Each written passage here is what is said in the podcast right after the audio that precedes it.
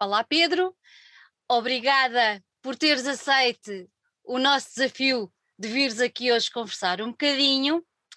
Uh, tenho que te agradecer em primeiro lugar isso, em teres tirado um pouco do teu dia, que certamente, apesar dos pesares atuais, é sempre um bocadinho agitado, tenho a certeza disso. Por isso, não posso deixar de começar por, por te agradecer a tua disponibilidade. Bem-vindo às nossas, às nossas conversas, bem-vindo cá à casa. Ok, olha, o prazer é meu uh, de entrar aqui na tua casa uh, e espero estar a ser um convidado à altura, porque eu tenho seguido e as conversas têm, têm sido bastante enriquecedoras, digamos. Ai, obrigada, obrigada. a, ideia, a ideia tem sido um bocadinho essa. Isto começou tudo, já lá vai até me custa a dizer, um ano, um e, ano. e tem, sido, tem sido enriquecedor para mim, muito, uh, mas tenho percebido que as pessoas têm gostado deste, desta partilha de experiências e de, e de saber mais sobre vocês, músicos, uh, que é sempre uma grande curiosidade à, à, vossa volta. Olha, eu quero começar por ler aqui uma coisa que eu um, li no, no Facebook da tua banda, de uma das, do Pedro e os Lobos, uh, e não me vais uhum. levar a mal eu começar por aqui. E dizia assim: aqui não há espaço para fascistas nem racistas. Lembras-te disso? E depois dizia: a, a, história não se apaga, temos a consciência do sofrimento e da miséria. Tararara. Isto para começar por te perguntar: achas importante os músicos ainda terem uma voz, uma palavra e uma intervenção na sociedade? Uh, começas bem.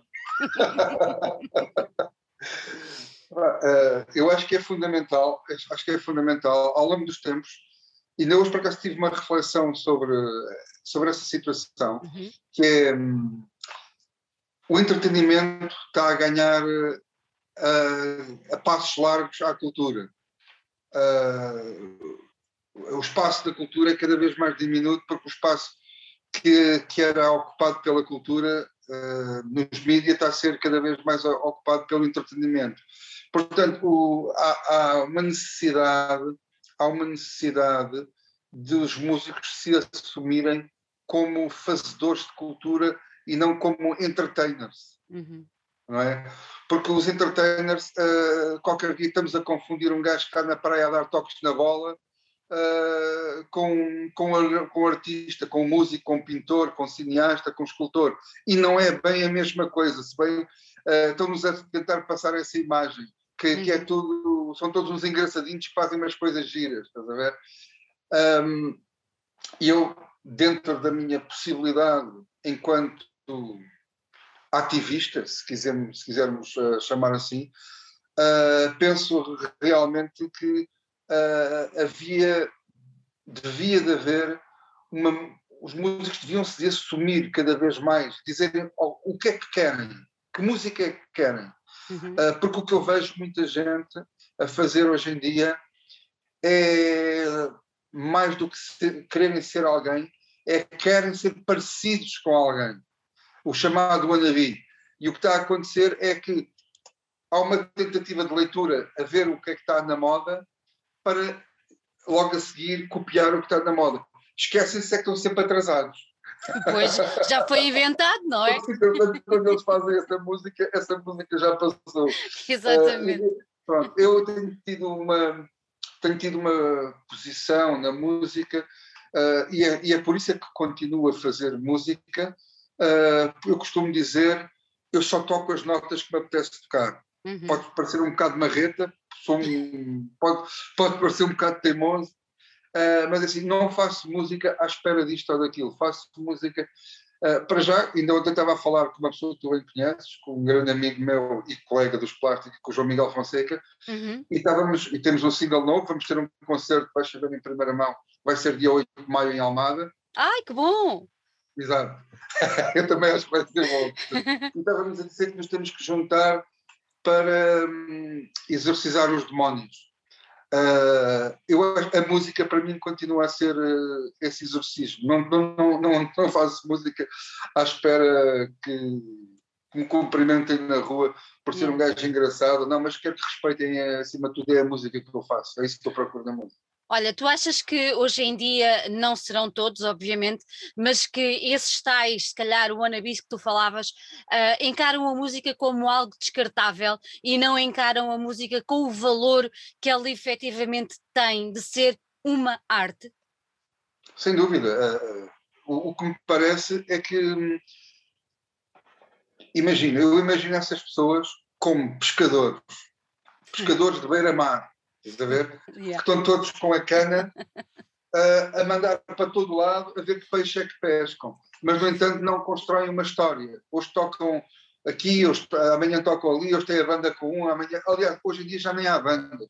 A, a, música tornou-se tão individualista que o conceito banda, quem quer fazer uma banda, tem dificuldade em encontrar músicos para, para o fazer.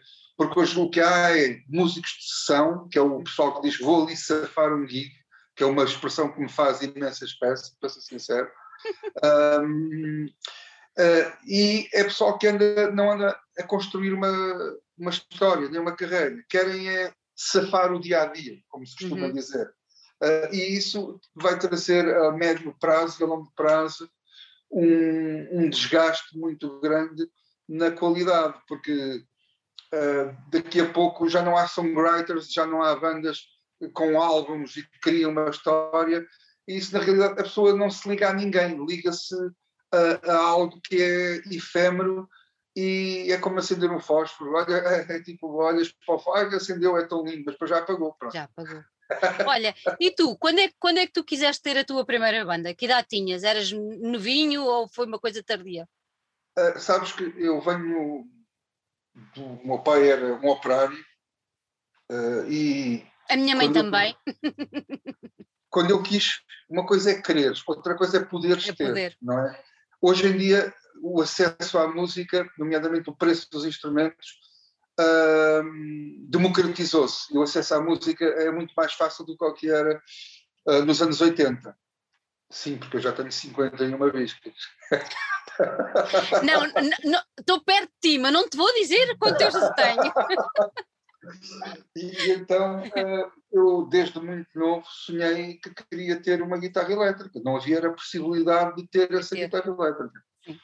Até que eu trabalhei e comprei a tal guitarra elétrica, não é? Tive alguma ajuda, como é óbvio, os meus pais sempre dentro do possível sempre me ajudaram, uh, mas foi um esforço da pessoa, foi um esforço meu, trabalhar, eu lembro-me perfeitamente, quando andava no liceu, eu esperava pelas férias grandes uh, para ter um trabalho no verão para poder ganhar dinheiro para comprar a, a tal guitarra, e foi isso que aconteceu.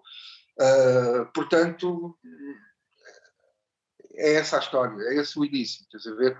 E na, já nessa altura queria fazer uma banda. Mas porquê é que tu queria, uh, porquê é que tinhas esse encantamento pela guitarra elétrica? Sabes, eu desde que ouvi pela primeira vez uh, os Rolling Stones, os Led Zeppelin e o Jimi Hendrix, uh, que aquilo bateu-me de uma forma, eu era miúdo, aliás, quando, nomeadamente o Jimi Hendrix, quando eu ouvi o Jimi Hendrix, em Portugal muito pouca gente conhecia o Jimi Hendrix, e foi um amigo meu que era imigrante nos Estados Unidos, uh, que trouxe um vinil do Jimi Hendrix uh, para aí em 70 e tal, uhum. para aí até 79 ou, ou 80, não me lembro ao certo, né?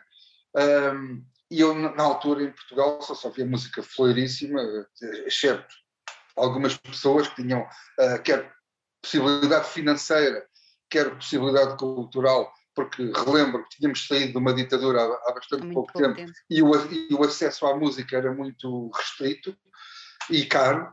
Um, e esse amigo meu que veio dos Estados Unidos com, com alguns vinis debaixo do braço mostrou-me realmente o Jimi Hendrix e eu a partir daí pá, aquilo bateu-me tão forte que eu disse eu quero ser guitarrista, eu tenho que ter uma guitarra elétrica Uh, e como tudo começou aí, vamos, a minha primeira banda foram os Love Stone, já nos anos uh, 90, já nos anos 90.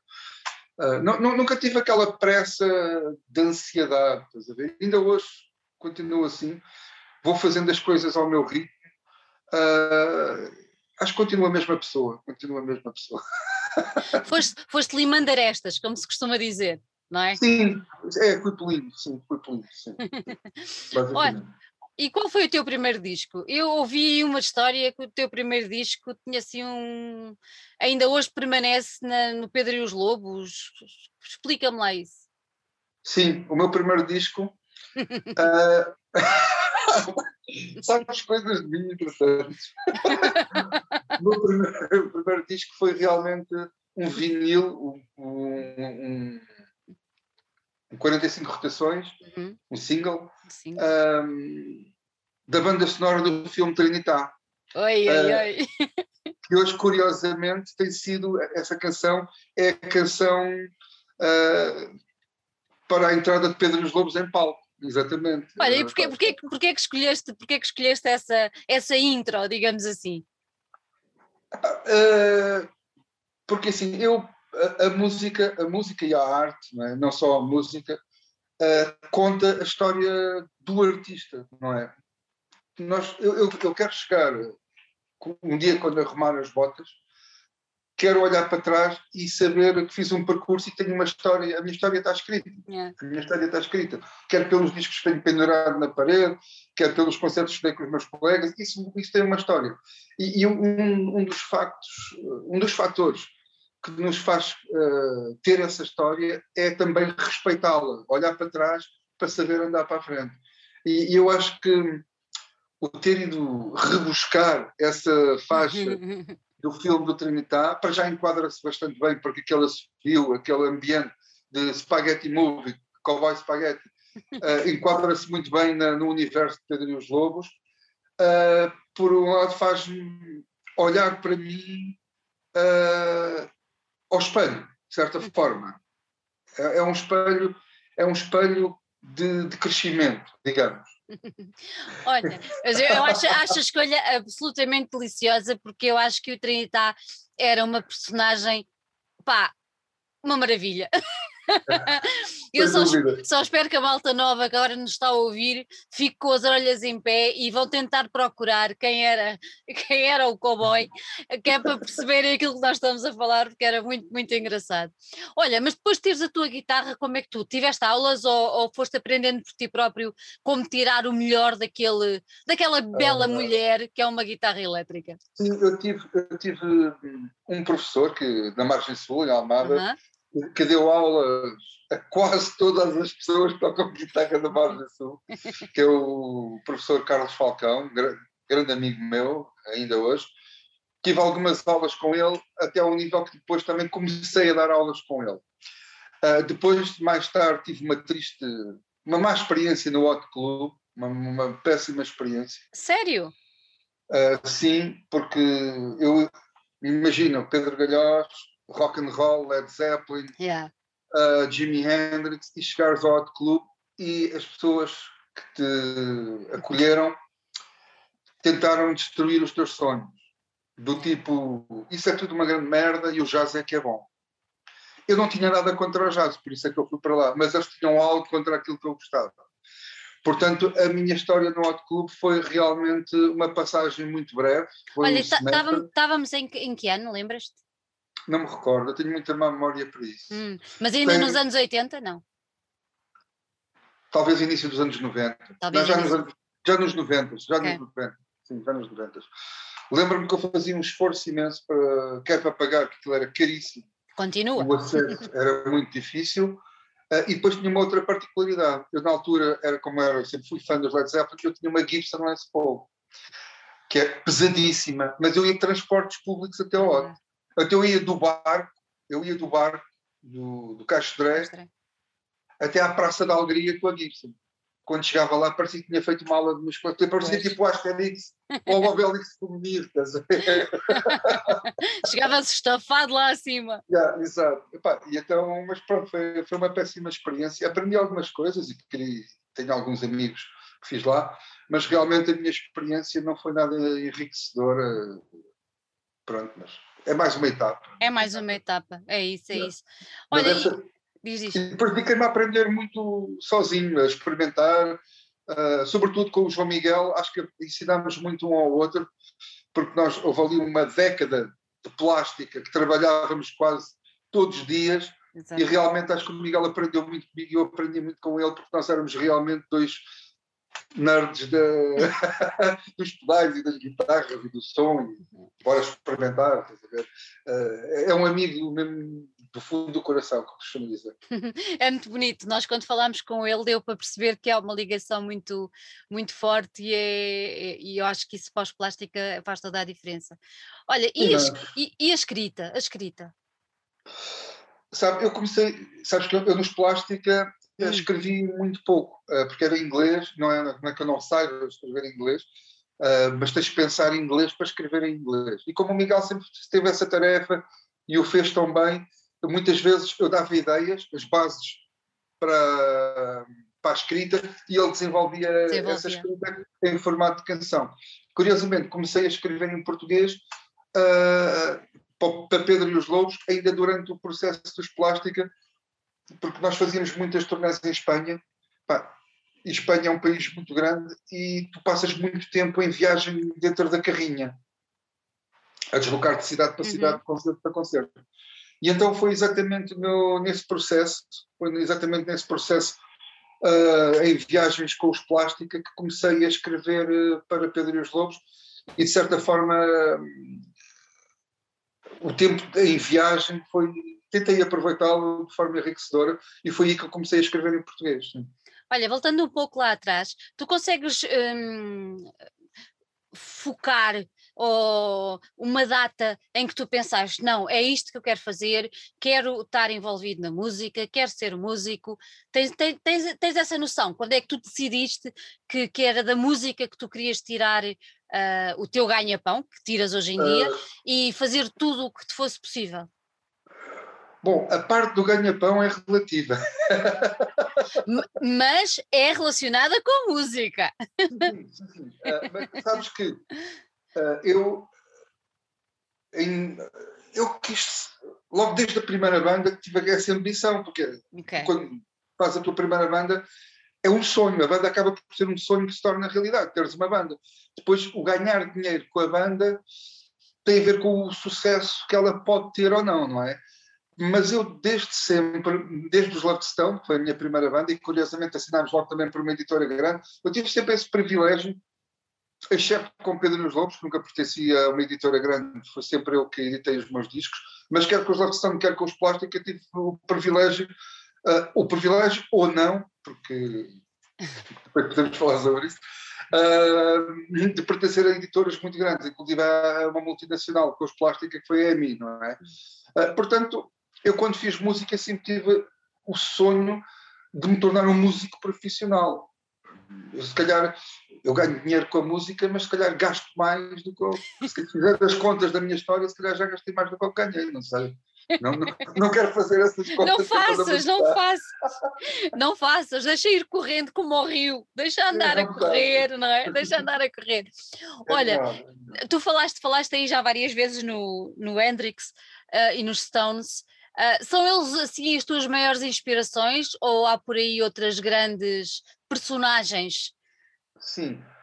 Uh, eu, não, eu não gosto tipo de, de falar de música uh, de um ponto de vista de equipas futebolísticas. -huh. Não tenho nenhum preconceito em gostar -huh. de vários estilos de música completamente diferentes. Não, claro. não, acho que a música serve para unir pessoas e não para, e não para, para separar. Exatamente. E então é assim, mas uh, tenho aqueles do fundo do coração, como se costuma dizer, que são a minha inspiração, por exemplo, o Bruce Springsteen, o Tom Waits, um, são músicos que realmente, o, o, Bruce Springsteen, muito pela escrita também, muito pela escrita, e depois realmente os Rolling Stones, quando falamos de bandas, tudo o que representa o universo, o, o universo Rolling Stone está tá presente comigo. Aliás, até aqui na minha secretária, se quiseres ver, tenho aqui um, sempre comigo um It's Only Rock and Roll, but I Like It, que é, acho que é a melhor, é a frase que melhor resume uh, o que é o rock and roll, foi escrita pelo Mick Jagger. e, depois, ah, depois há os novos artistas, que eu faço sempre esse acompanhamento, uh, estou sempre a querer descobrir uh, artistas novos. O que, o, que é que, o, que é que, o que é que tens ouvido ultimamente? É assim, assim eu o, o Ryan Adams fez um disco há pouco tempo maravilhoso e tenho ouvido insistentemente. Outra música que eu tenho ouvido insistentemente uh, é o Ray LaMontagne. Uhum. Uh, tenho um sonho que é conhecê-lo e poder trazê-lo a Portugal. Uh, espero que o Álvaro Covões não esteja a ver esta entrevista.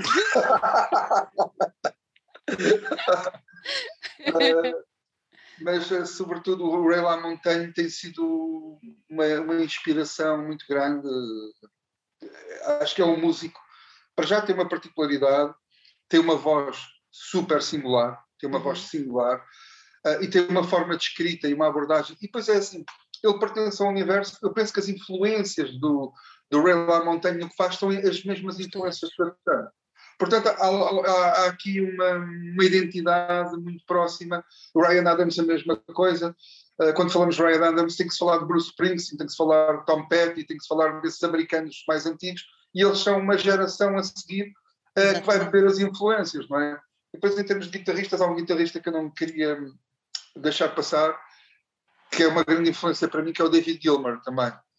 Uh, eu não tenho aquele jeito, não tenho aquele objetivo de ser fazer solos rápidos e, e, ser um guitar hero. Nunca tive esse, nunca tive esse objetivo como guitarrista. Eu sempre pensei a música mais como um todo e eu, quando eu toco guitarra tento tocar para a música e não para o guitarrista. Portanto, é, essa é a minha forma também de, ver as coisas. Uhum. Olha, e os blues? Quando é que descobriste uh, o universo dos blues que é tão rico, é tão vasto e também é tão influente na, naquilo tudo que ouvimos hoje em dia? Pelo Sim. menos naquilo que tu falaste. Sim, os blues uh, são o começo é? da música elétrica, não é?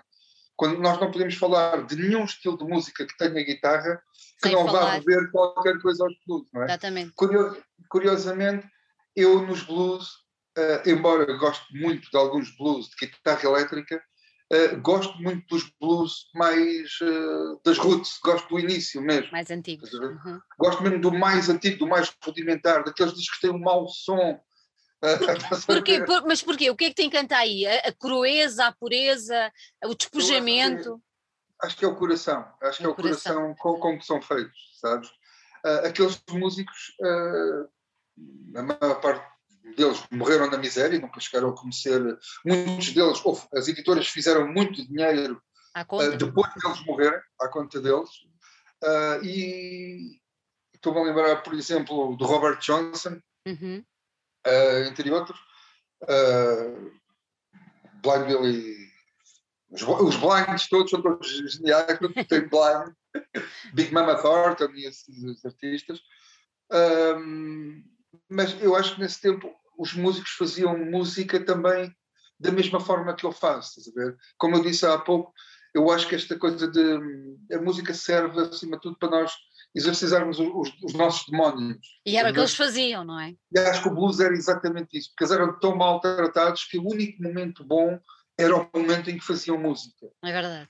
Uh, daí eu ter um respeito enorme pelos primórdios dos blues, até os instrumentos eram muito rudimentares os instrumentos inclusive eram rudimentares, e eles fizeram música uh, maravilhosa e, exclusivamente pelo talento artístico, pelo talento da pessoa.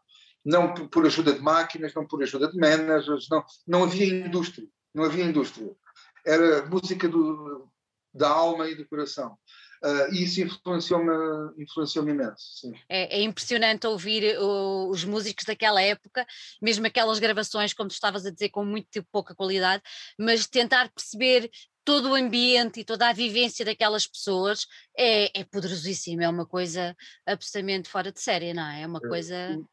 Eu, eu, tenho um disco, eu tenho um disco, só agora não me lembro se é duplo ou triplo, do Johnny Hooker, um dos, uhum. que são uma das primeiras gravações do Johnny Hooker, que nota-se perfeitamente que ele tá, tem uma stone box de madeira, não é uma caixa de madeira, para fazer o ritmo, o ritmo é ele a bater com o pé no chão okay. da, da, caixa de madeira e a guitarra, e que penso que é um microfone rudimentar, e ele gravou um álbum duplo ou triplo. É, é impressionante. assim, e hoje ninguém faz música dessa forma, né? ou, ou muito poucos, não é? Olha, agora, agora lembrei-me de uma coisa. Achas que era importante a malta mais nova ter noção do que é que se fazia antigamente, até para dar um bocadinho mais de valor àquilo que tem hoje em dia? Há muitos que dão, obviamente, mas para terem Sim. um bocadinho mais de noção da tal história, uh, da tal evolução das coisas, que nada cai assim da árvore, não é? Tudo teve uma história, tem um passado. Eh, como é óbvio, uh, assim, eu tive uma conversa muito interessante com, com um amigo meu, que o pai dele era melómano, uhum. uh, e ele ensinou-me ensinou uma coisa. Eu estou sempre a aprender, gosto uhum. de falar com pessoas que me ensinem coisas. Um, que é quando tu gostas do músico e queres saber algo sobre ele, é tipo, pergunta-lhe o que é que ele ouviu nos 10 anos para trás. e, e é isso vai. E, é, e a música que ele faz hoje é o reflexo do que ele ouviu, no mínimo, nos últimos 10 anos para trás. Yeah. Uh, os Led Zeppelin foram isso, os Beatles foram isso, os Pink Floyd foram isso, o Pedro e os Lobos e os Plástica também são isso. O que eu faço é o reflexo, se calhar, do que eu tenho vindo a escutar nos últimos 10 anos. Portanto, uh, se tu não tiveres um background story uh, rico e cultural, uh, muito dificilmente farás algo único ou terás uh, bagagem, não é? Uhum. Para entrar num universo verdadeiramente artístico. Uh, não passará certamente aquele universo wannabe, do tipo, escutei na rádio e vou querer fazer como ouvi há bocadinho. Isso não cria nenhum background, nenhum enriquecimento artístico. E depois, e depois voltamos às escolas, às escolas de, de música, hum. temos que voltar também às escolas de música e à escola oficial, que nos ensina muito pouco, que nos ensina muito pouco.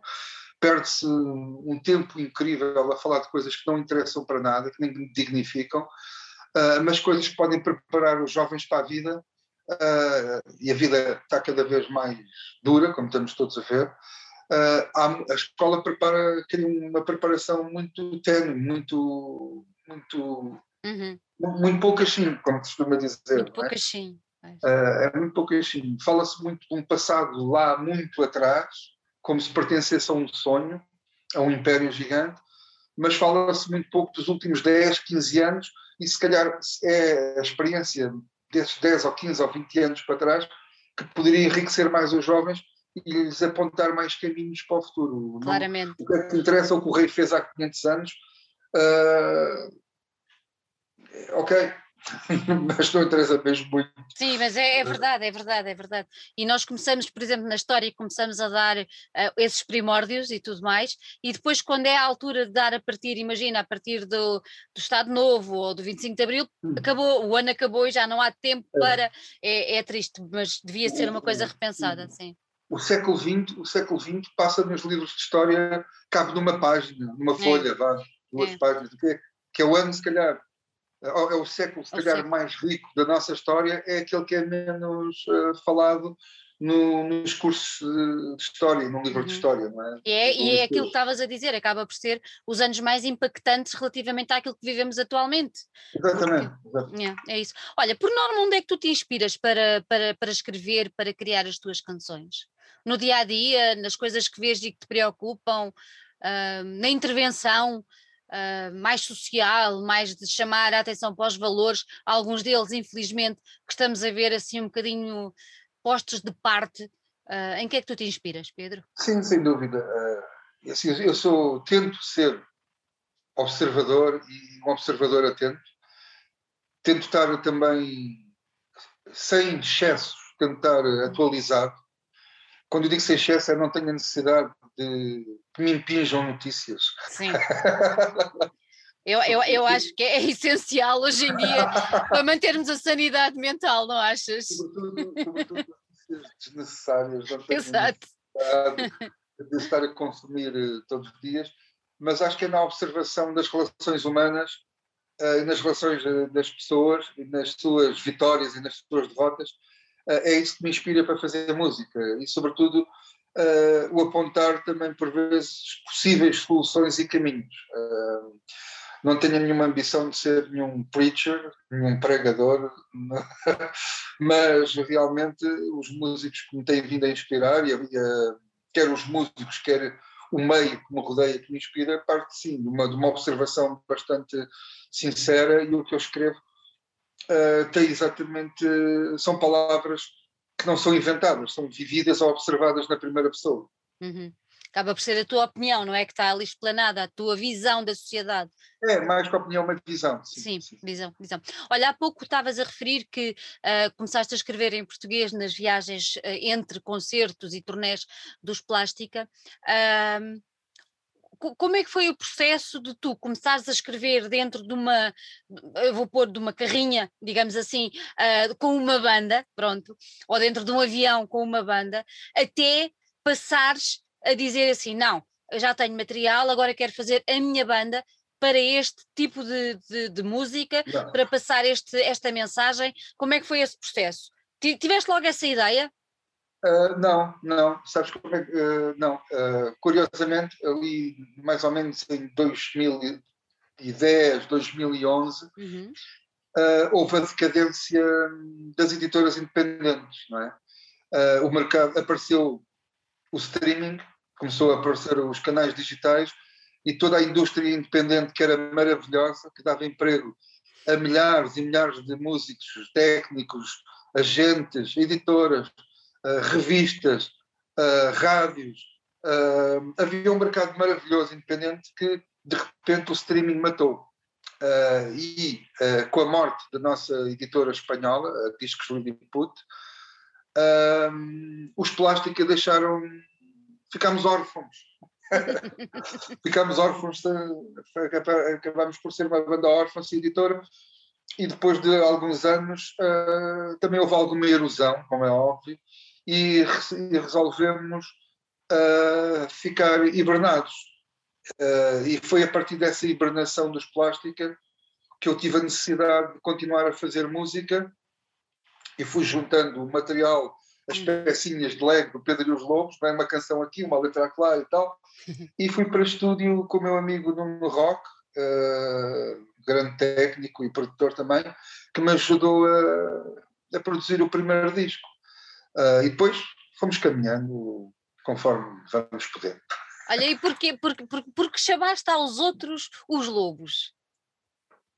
Uh, logo desde o início eu tinha a certeza que isto ia ser, que Pedro e os Lobos seria um projeto de um compositor uhum. e não uma nova banda, porque eu tinha um amor muito grande pelos Plástica e não me estava a ver substituir aqueles gajos por, por mais ninguém. e não queria ferir suscetibilidades também, uh, por respeito. Uh, e então uh, resolvi fazer um projeto de autor, songwriting, uhum. não é? e depois, como, como eu sabia que não iam ser pessoas fixas neste projeto, pelo menos temporariamente, porque hoje começam a ser, um, tive a necessidade de pôr um nome um pouco abstrato onde coubessem todos. E acho que uma alcateia é, resume bastante bem as pessoas que entram e que saem do projeto, sendo que o Pedro é. É, é, é sempre. É o pastor. É o pastor. é o, é o pato Como se fosse possível pastar uma alcateia, mas pronto. Olha, uh, tu, tu, referiste que uh, começou tudo por, por muitas colaborações e tu, tu emprestaste a tua voz a alguma, a alguma música ou não? Uh, não, apareço subtilmente em algumas aqui e lá como backing vocals, porque eu acho que eu sou. Sabes que eu, ao longo da minha vida, uh, as pessoas com que me rodeiam empurram-me para cargos que eu acho que não sirvo para eles. eu neste momento tenho uma agência, tenho uma agência e faço a gestão da minha agência, mas eu nunca tive a ambição de ser eh, de ter uma agência ou de ser manager de uma banda porque sempre disse que não queria fazer isso. Só que as circunstâncias foram-me empurrando para esses para esse para esse caminho para esse caminho. Uh, nomeadamente os Plástica foram, foram os meus colegas dos Plásticos os culpados por eu começar a trabalhar uh, a parte do agenciamento e do management. Porque eu nunca quis, eu só queria ser músico. Porque isto é uma chatice. Gerir a vida dos outros é uma chatice. É a parte mais chata. É muito difícil, é muito difícil. Uh, mas uh, faço com muito gosto. estava, eu agora perdi-me um pouco na, na conversa, estávamos a falar. Estávamos na história da se alguma vez tinhas emprestado a voz. Já percebi ah, que... voz, sim. Não, não então, arriscaste. uh, nunca arrisquei, a não ser alguns backing vocals, aqui e acolá. Uh, mas parece, eu estou a preparar, agora vai sair um EP, vais saber uhum. em primeira mão, esta primavera, ou perto do verão. Boa. Uh, aliás, vais saber também em primeira mão que vai se chamar Entre Estações, exatamente por ser nem é verão, nem é inverno, nem é primavera, já não sabemos a quantas andamos. pois não. Então o disco vai se chamar Entre Estações, vai ser um EP que vai sair brevemente e que, curiosamente, os meus colegas têm vindo a empurrar também cada vez mais para eu colaborar a cantar. Mas eu não vou cantar. Mas vou aparecer de forma mais interventiva enquanto backing vocal, sim. sim. Mas não tenho o protagonismo de ser, ou não tenho a ambição de ser o protagonista uh, como cantor. Nunca, te, nunca tive e tenho perfeitamente a noção. Uh, se calhar por ouvir pessoas que o fazem de uma forma que eu não concordo, não me quero ver nessa pele também. estou a ver, estou a ver. Olha, então explica-me só uma coisa. Um, eu já percebi, e toda a gente já vai perceber, que os lobos estão a ficar um, mais do que uma alcateia, quase uma família que, que, se está Sim. a formar, pronto. Um, mas voltando ainda um bocadinho à gênese do projeto e aos colaboradores que foram andando contigo um, e às participações e às colaborações que tu foste tendo, eu confesso que de todas elas, até porque sou uh, irremediavelmente fã para todo sempre, uh, eu fiquei maravilhada quando ouvi a participação do Adolfo Luxúria ah. Canibal, ah. do João Morta, uh, com, com vocês. Eu fiquei está tá, tá brutal, quer dizer, está uma, uma junção maravilhosa. Uh, eu acho que a música é impecável e, e o Adolfo é uma coisa fora de série, porque ele consegue vestir a pele e, e dar-lhe ali aquelas roupagens e está incrível. Isto para te perguntar como é que tu vais escolhendo estas colaborações, uh, se é que vais continuar a fazer, mas pelo menos até uh, aos últimos trabalhos que, que, que, tiveste com colaboradores deste género, como é que tu vais selecionando? Quer dizer, o Adolfo não é aquela pessoa que todos se lembrem à partida de querer. Eu acho que tem que ser um projeto muito especial para ter a voz dele, para ter a postura dele. Daí eu estar-te a perguntar. E depois tiveste inúmeras outras colaborações, todas muito interessantes. Como é que tu fazes essa escolha? Sabes, eu, voltando ao Adolfo, voltando Sim, ao Adolfo. Voltando, um, sempre ao Adolfo. Eu, eu nunca acreditei que o Adolfo fosse aceitar, porque eu sempre pus o Adolfo num pedestal inatingível para mim. Estás a perceber? Yeah. Ele, para mim, é um, dos, é um dos. Ele é mais que música, ele é um performer, ele é um escritor. E eu nunca pensei. A letra é minha, curiosamente, uh -huh. a letra da música é minha. E eu nunca pensei que o Adolfo fosse aceitar. Tanto que eu aí tenho um amigo meu, um grande amigo, o Buda, dos Buda Power Blues, foi ele que fez a introdução porque eu não conhecia pessoalmente o Adolfo. Foi o Buda e foi também o manager, o road manager na altura, o Rui Braga, que também fez essa introdução. E depois acabámos por gravar até em Braga, no estúdio do, do Buda. Eu fui ter com eles lá a Braga, com, com o Buda e com, com o Adolfo. Uh, mas eu sempre tive uma postura muito tímida em relação ao Adolfo, porque eu sempre pus a um nível este gajo sempre olha como se olhasse como, como se uma yeah. criança olhasse para cima, estás a perceber? Percebo porque eu sempre o como, como um ídolo e, e, não como uma pessoa do mesmo nível. Uh, no entanto, uh, ele, foi, ele gostou bastante da letra e gostou da música e tudo se tornou fácil. A partir daí tudo se tornou bastante fácil. E ele é uma pessoa pá, incrível. Incrível. É. Foi muito fácil. Uh, toda aquela ideia que eu tinha dele foi rapidamente destruída por ele. Tornou-se bastante acessível e foi muito, foi muito fixe. mas voltando às músicas de uma forma geral, Hum. Eu, nessa altura, eu quase sempre, quando, agora já não, porque tenho o Nelson a cantar de uma forma regular, Exatamente. mas eu quando compunha uma música pensava para uma voz, é, ah. acabava de fazer a música e, e, agora quem é que eu gostava de ouvir a cantar isso? Era essa, era, foi essa a forma. Uh, Lembro-me, por exemplo, com a Aldina Duarte, uh, foi exatamente isso. Foi, outra, outra voz extraordinária aquela coisa, por a letra se chamar uh, Alma e Sangue, É e uma, dela. com uma voz, Exato. sabes, assim, Sei, sei. obscura, obscura, dark, uma coisa. E, e pronto, e lá está, é a Aldina. As coisas quase que. É, Yeah. quase um jogo de pergunta-resposta. É quase um jogo de pergunta-resposta. Estás a ver? Ahm, é, é interessante, mas agora eu posso dizer que estou muito satisfeito ah, por estar com estes camaradas comigo que acabam por ser. ah, dá-me mais conforto também, sabes? Dá-me mais conforto para poder compor com maior regularidade. Uhum. Saber que tenho uma banda fixa eh, dá-me um conforto maior, porque quando componho já sei para quem é, Para para quem quem é? é, para quem é, estás a ver? Não tenho que estar a fazer aquele exercício. Agora fiz uma música, epá, vou telefonar, vou, não, não vou telefonar, conheço a pessoa, não conheço.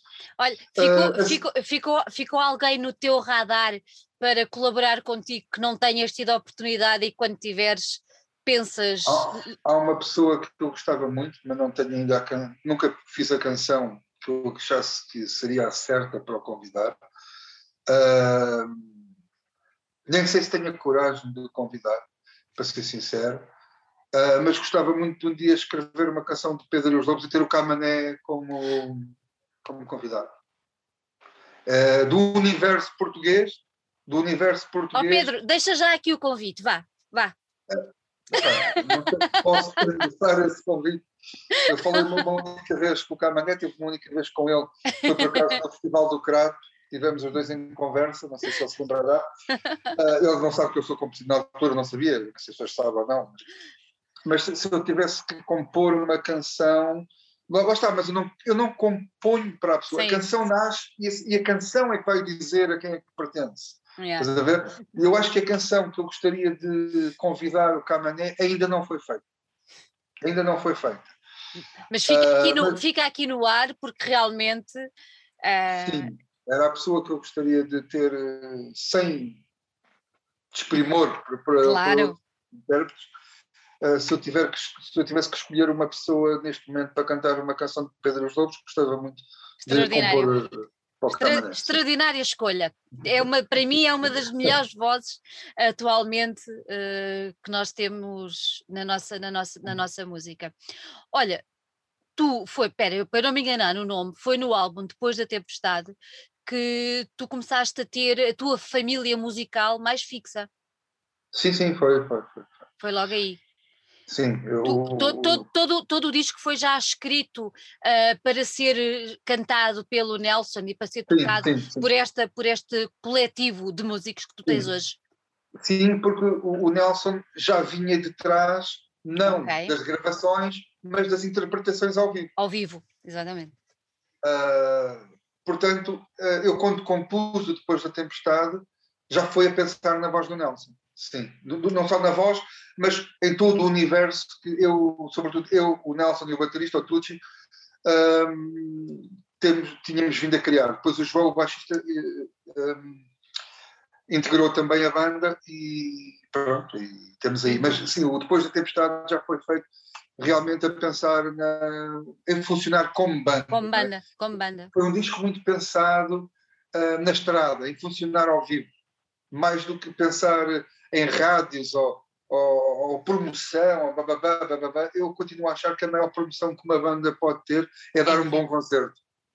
Olha, vocês, este- lan- vocês lançam, lançam o disco em fevereiro, se eu não estou em erro, Sim, e depois, passado mais ou menos um mês, pimba, todos para casa. É, Ou seja, essa, essa coisa de, de fazer o disco crescer em estrada ficou pendurada. Ficou pendurada, nós demos dois concertos em fevereiro, quando o disco saiu, Uhum, fizemos ah, ali a apresentação no Auditório Carlos Paredes em Benfica, fica. e fomos ao Festival Sons de Vez, a Arcos de Valdevez, e depois, logo em março, caiu a pandemia, não é?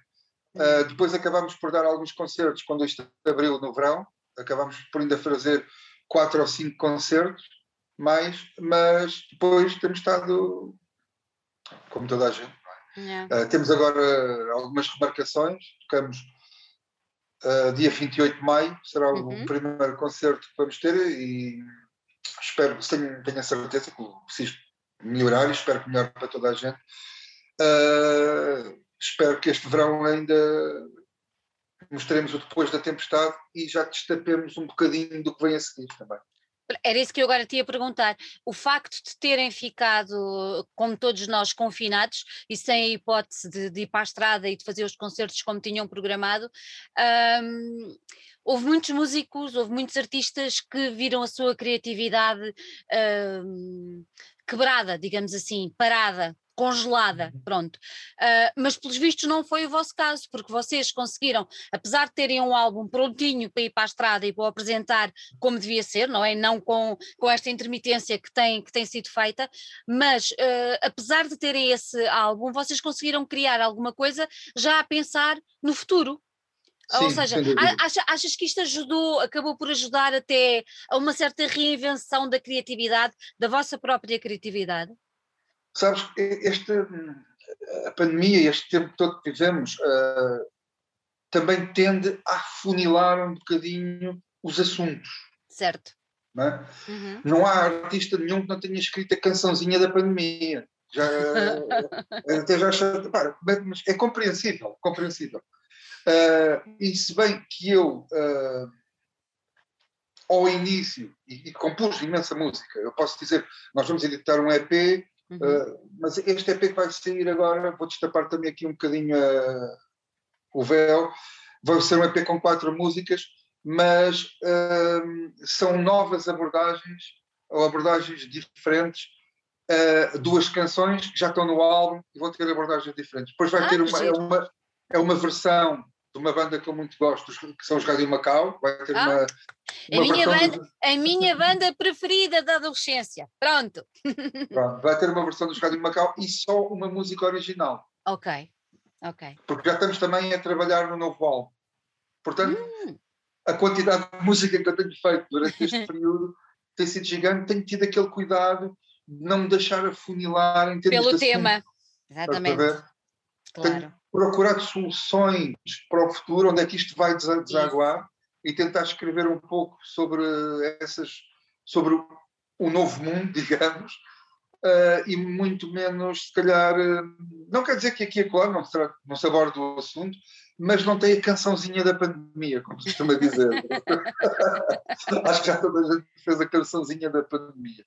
Uh, vai ser um disco de rock and roll para ser tocado ao vivo uh, e com grande power. Vai ser um disco que estamos a trabalhar com muito cuidado e estou muito satisfeito da forma. Está a nascer ainda, está a nascer. Está não tem um prazo para ser lançado, não tem uma altura, mas com o que está a ser composto e da forma como estamos a fazer, estamos a ficar eh, muito satisfeitos. Olha, tu já reparaste que o título, tu disseste que o título era Entre Estações, não é? Já reparaste que o título pode ser interpretado como Entre Estações do ano ou como Entre Estações de um caminho que se está a fazer e acaba por ser uma coisa muito engraçada. Mas é exatamente, tu chegaste lá, pronto, tu chegaste lá, tu chegaste lá. Daí o, o, título ser Entre Estações, porque não, não tem só a ver com o tempo, mas tem a ver com mudança. Com mudança, exatamente. Estás a ver? Uh, daí o EP, quando nascer, uh, vai se chamar uh, Entre Estações. Que tem a ver exatamente com, com essas duas analogias. Estás 100% correto e chegaste lá com muita facilidade.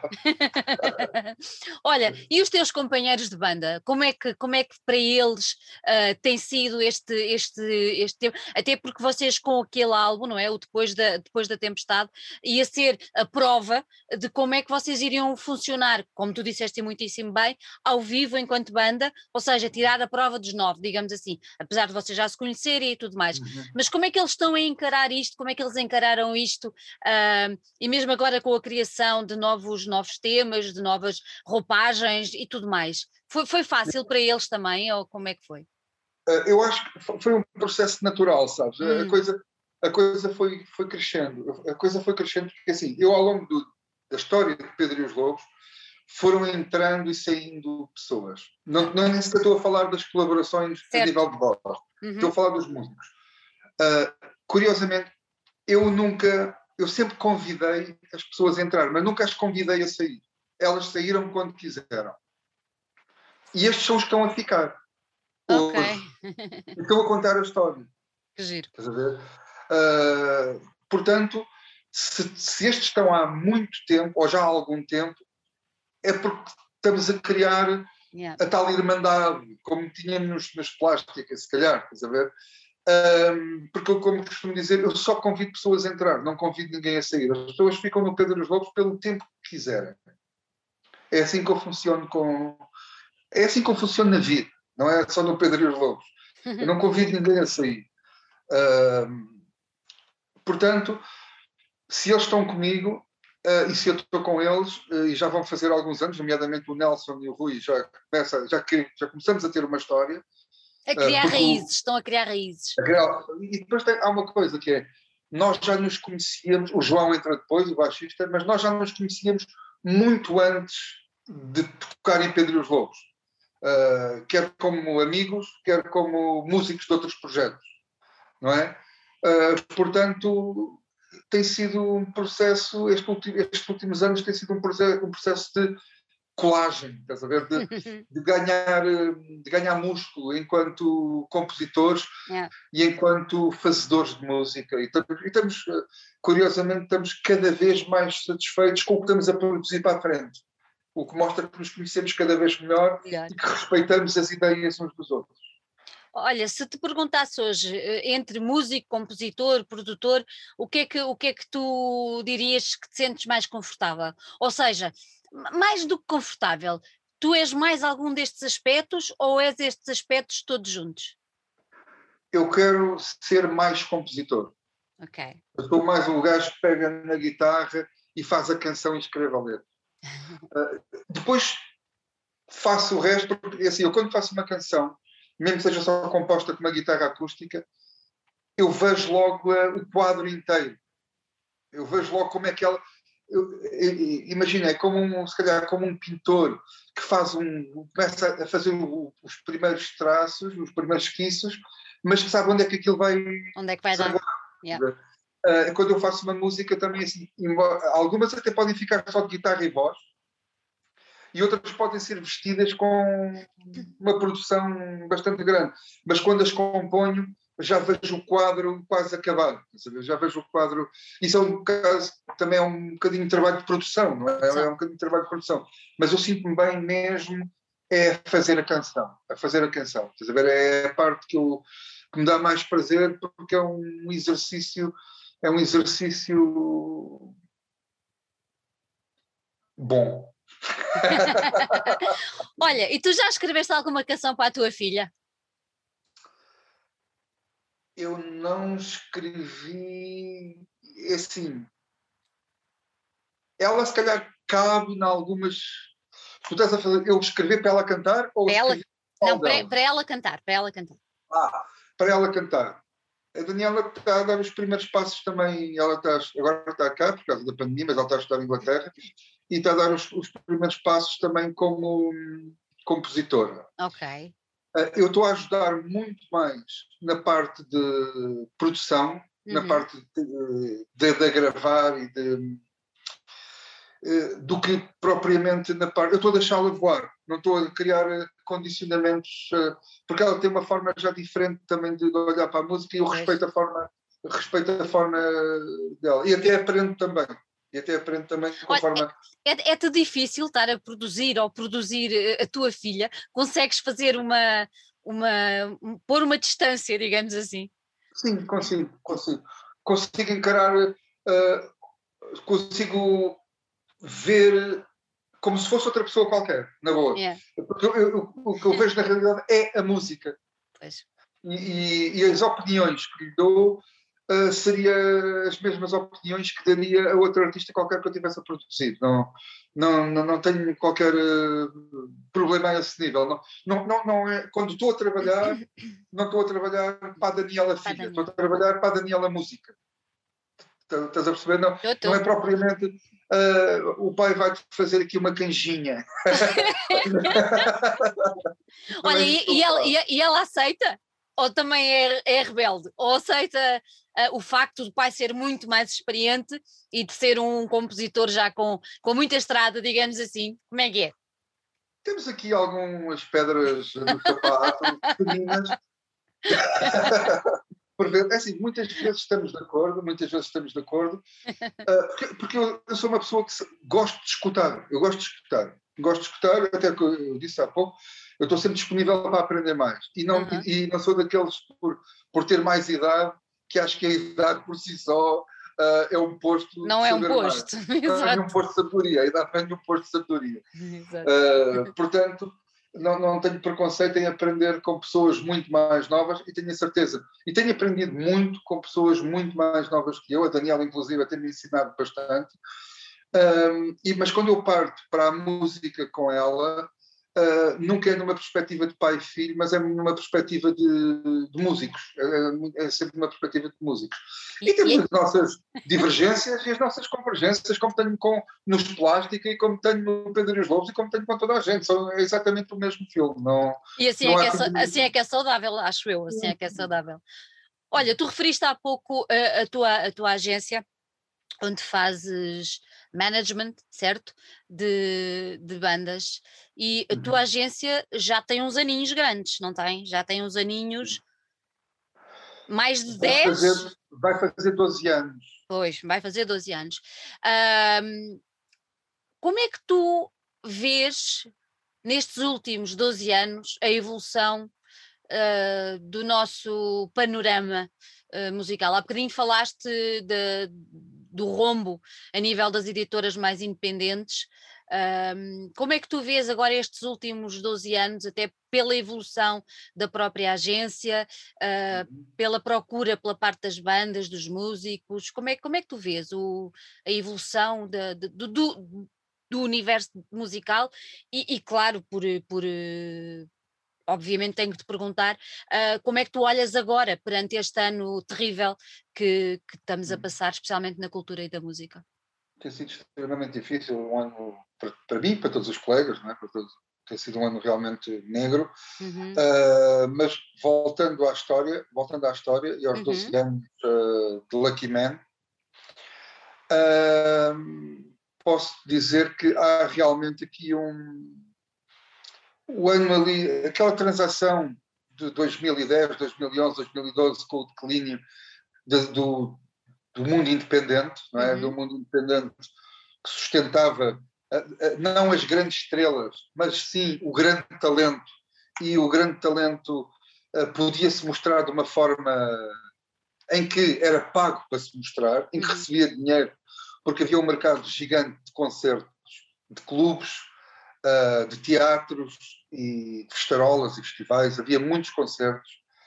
Uh, o que eu tenho visto é que desde que o digital se tem vindo a impor, uh, o mercado tem vindo a afunilar. O mercado, ou seja, há mais facilidade em mostrares para nada. Yeah. Se é que me faço entender. Fazes, fazes. Podes mostrar uh, a qualquer hora qualquer música. O problema é esse: é qualquer coisa se pode mostrar. Não há uma distinção entre nada. Tu podes fazer um disco quase sem som, se quiseres, e pôr no Spotify. E cabe lá tudo. No Spotify ou noutra coisa qualquer. Ou noutra plataforma. Uhum. Uh, o que eu acho é que está-se a caminhar para uma ilusão da profissão. Hum. É o que eu estou a achar. Uh, e como observador, não estou nada otimista, não estou nada otimista. Uh, se, uh, se, os músicos já pararam de ganhar dinheiro com a venda de discos, eu acho que está-se a vestir um fato para daqui a cinco anos uh, os concertos serem serem escassos e ao alcance só de alguns. É o, que, é o que eu acho que vai acontecer. E depois os outros todos vão se mostrar de borla na internet. Achas que tem contribuído para isso o facto de os tais espaços, os tais venues que têm vindo a fechar, que não têm, pronto, não há apoios, uh, o tal circuito um bocadinho mais, mais alternativo, uh, achas que também tem contribuído para isso? Dúvida, Além do digital? Dúvida. Sim, sem dúvida. Aliás, as pessoas consomem cada vez mais eh, o digital uh, porque há um caminho um caminho que se está a percorrer muito perigoso, que é para o isolamento do ser humano. Uhum. Uh, o, o, ser humano está cada vez mais isolado e esta pandemia veio agravar e veio acelerar ainda mais esse caminho. uh, que é tu estás a consumir tudo no telefone sem partilhares na realidade com ninguém. Uh, tudo passa a ser virtual. Uh, qualquer dia temos aquilo, temos, vivemos nos nossos avatares mandamos o avatar às compras e tu estás deitado na cama de manhã à noite e pronto, e, e caminha-se caminha para isso, infelizmente. Enquanto os venues era exatamente o inverso, né? os concertos é partilha, tu para fazer música em banda, até as próprias bandas estão uh, torna-se mais difícil ter uma banda porque a música é feita a nível individual, cada um no seu quartinho, uh, e aquele conceito de partilha, de humanização da música, está-se realmente a perder. Uh, perigoso é o facto de. E o que isso vai trazer vai, é desemprego. Vai trazer muito desemprego à música. Vai trazer muito desemprego no sentido que o facto de tu tocares ao vivo na internet uhum. uh, vai se tornar uma coisa banal, como fazer um disco se tornou uma coisa banal. Uh, e, e, a valorização do trabalho uh, vai ser, está a ser, não é vai ser, está a ser completamente posta de parte. Ou seja, tu, os músicos fazem um investimento incrível na aprendizagem, fazem um, na compra de instrumentos, no ir para estúdio, pagar o estúdio, há um processo todo que te leva a fazer um disco. E depois de estar feito, não vale rigorosamente nada, porque metes numa plataforma que paga praticamente zero, não é? Oh Pedro, e o que, é que tu, o, que, o que é que tu achas que podia ser feito para alterar esse, esse caminho rumo ao abismo? digamos assim. O que é que, onde é que se podia pôr aqui uma barreira ou abrir uma porta para, para, para desviar esse, esse caminho que tu estás a identificar? Uh, sobretudo a valorização da classe uhum. a, a, valorização das pessoas, não a valorização das máquinas, mas sim a valorização da, da, do ser humano. Uh, as políticas de cultura, as, as políticas de cultura não podem ser pensos rápidos. As políticas de cultura têm que começar na escola primária. E se não houver uma, uma valorização da cultura logo enquanto desenvolvimento do ser humano, da sua educação, eles vão chegar a adultos sem perceber o valor da cultura. Hum. E, e, para nós recuperarmos esse tempo perdido, para nós recuperarmos esse tempo perdido, um, tínhamos que realmente dar aqui uma, uma volta de 180 graus no ensino em Portugal.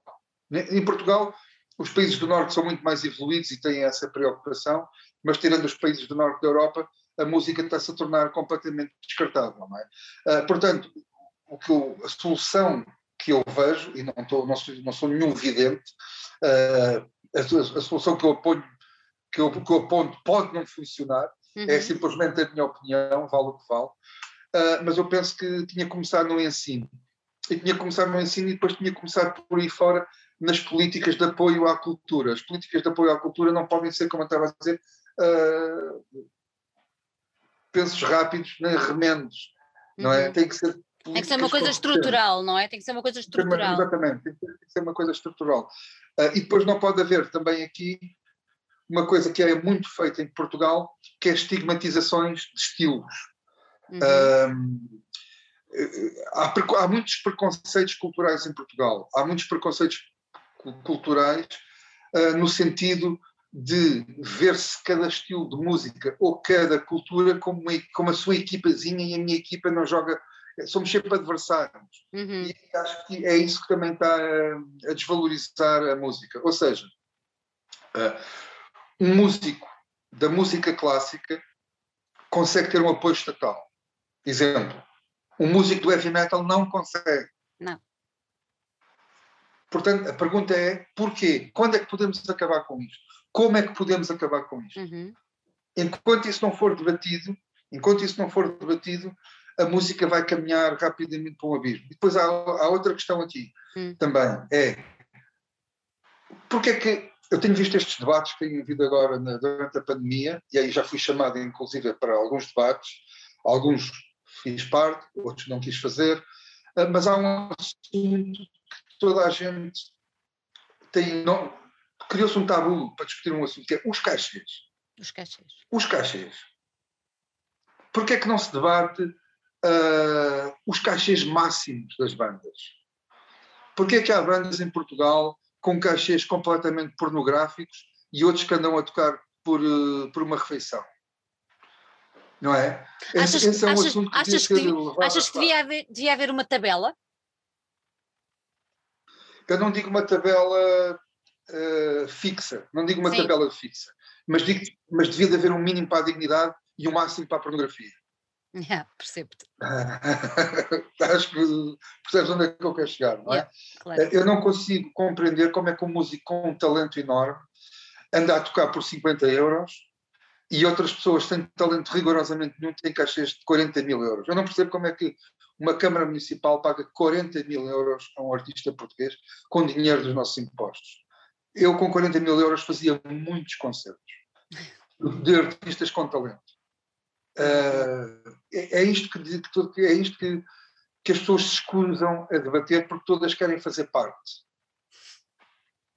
Uh, e eu não tenho. tenho a, minha, a minha história está, é transparente. Os artistas com que eu trabalho uh, penso que estão num nível artístico todos bastante elevado uh, e gostava que os cachês de quem faz hum, cultura não, não fosse a migalha do entretenimento. Olha, agora voltando só à história das tabelas, uh, concordo contigo, não acho que deva haver tabelas, pronto, nada disso.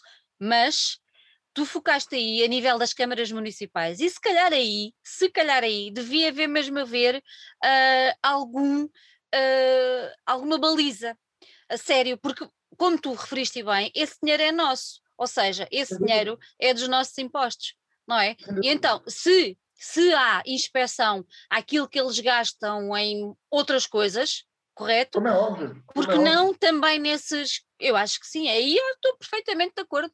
Eu faço uma pergunta, eu faço, há uma pergunta que eu faço, é, porquê é que uma Câmara que não tem uma política cultural rigorosamente nenhuma ao longo do ano tem a liberdade para gastar 200 ou 300 mil euros em fogo de artifício na passagem de ano? Uhum, uhum. Porquê é que esse dinheiro não é aplicado numa política cultural anual? Claro. Que claro. dá emprego a dezenas, não a centenas ou milhares de pessoas. Sem dúvida. Há, há, há muitas questões que não foram debatidas nestes debates da cultura que precisam de uma resposta para bem de todos. Uh, e essas respostas não se encontram uh, nos famosos, porque eles pertencem uh, a outro mundo. Isto é o mesmo que estar a dizer, com todo o respeito por, pelo Luís Montes e pelo Álvaro Covões, eu não jogo no mesmo. Como produtor, eu tenho o meu campeonato, mas eu não jogo. Eles jogam na Liga dos Campeões e eu jogo numa outra liga. Uhum. Não quer dizer, os meus, os meus artistas, provavelmente, uh, a nível artístico, são, têm uma, uma, capacidade bastante elevada. Agora, o que temos aqui que nivelar é as coisas um, de uma forma que a riqueza seja mais distribuída. Uhum. Porque se a riqueza for mais distribuída, cria-se mais riqueza para todos e para o país. É isso que tem, é que em vez de darmos emprego sempre aos mesmos, dá-se emprego a todos é essa parte que eu gostava de ver discutida quando temos as discussões, uh, as calorosas discussões culturais. Olha, é eu, não não eu não tinha esta pergunta aqui uh, para te fazer, mas o que é que tu achas da história da, da percentagem de música portuguesa que foi aumentada agora para passar nas rádios? Acho patético. Pronto, ok. Está respondido. Patético. Pronto. Eu tenho falado com muita gente e a opinião tem sido unânime. O que é que me interessa a mim 30% ou 40%, é assim, mesmo que queiramos discutir uma percentagem, Sim. é patético os portugueses estarem a discutir 30% de português. É que se estivéssemos a dizer, epá, bora passar 70% de português e 30% do resto, eu dizia assim, é mau, mas até papo, como se costuma dizer. Agora, epá, eu não me interessa, tu podes passar passar de 25 para 30 ou 30 para 40 e continuar só a passar porcaria. Exatamente, é isso. É, não deixa de ser um número. É e nós devíamos de avaliar as coisas, lá está, mistura-se sempre o entretenimento com a cultura. E essa mistura, quem sai a, quem sai a perder é sempre a cultura. Sempre. E isso, aí é que devia haver, voltamos ao início da conversa, Exatamente. aí são políticas culturais que vêm de nível estrutural é que se consegue mudar isso. Não é? Eu conheço, felizmente, hoje sou amigo de quase todos os programadores, ou de muitos programadores culturais, nomeadamente de teatros municipais, uhum. eles são, eles são realmente uh, o último bastião cultural. Quando Verdade. os teatros municipais deixaram de ter, deixarem de ter uh, um orçamento para gerir, eu acho que a cultura está uh, completamente ameaçada e amordaçada. Porque é, passamos a ter só o valor de mercado. É isso. E aí, e aí o entretenimento ganha ainda mais. Não é? E com esta história da pandemia, eu acho que se perdeu uma altura crucial para se discutir estes temas todos, para se pôr na linha em cima da mesa, de forma aberta, transparente, não era? Era, era o ponto certo para partir, não vou dizer do zero, mas quase, não é? Está tudo parado, era quase uh, para começar os alicerces de tal cultura que faz, da tal uh, estrutura que faz falta para uma boa política. Eu vejo muito pouco debate sobre o que é que vamos ser daqui a 10 anos? Exatamente. Ou o que é que vamos ser daqui a 5 anos? Sim. Eh, passamos muito tempo a dizer que estamos mal, vamos pôr o tal penso rápido no que está mal, mas ninguém está preocupado em dizer é. assim, daqui a 10 anos vamos passar daqui para ali. Ninguém está preocupado ninguém, com ninguém isso. Diz. Ninguém diz. Uh, e é isso que falta, para o país mudar, para, para uh, em vez de termos uh, uma diminuição crescente do número de pessoas que fazem culturas para passar a ser crescente, esse é o debate que tem que se trazer para a rua.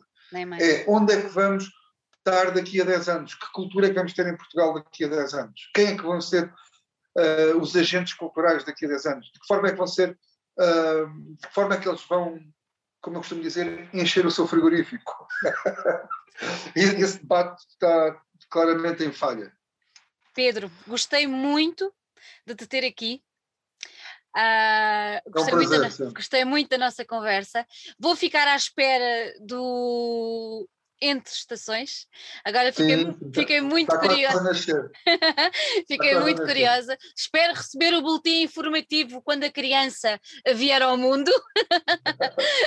Olha, deixo-te um grande beijinho um grande beijinho, parabéns pelo trabalho que tens desenvolvido ao longo dos anos, não só enquanto músico, mas enquanto manager e enquanto agente cultural, porque vocês têm esse papel importantíssimo. Um, e olha, desejo-te muita saúde, muita, muita sorte, que isto tudo passe e que os concertos que já estão a começar a ser marcados se realizem e sejam um verdadeiro sucesso. Muito obrigada. Olha, foi um prazer, queria deixar apenas aqui uh, um abraço muito grande, quero à vossa produção e muito em especial a todas as pessoas que têm sofrido com a pandemia e que têm perdido os seus entes queridos. Uh, mando aqui um abraço muito forte para todos. Obrigada, Pedro. Um grande beijinho.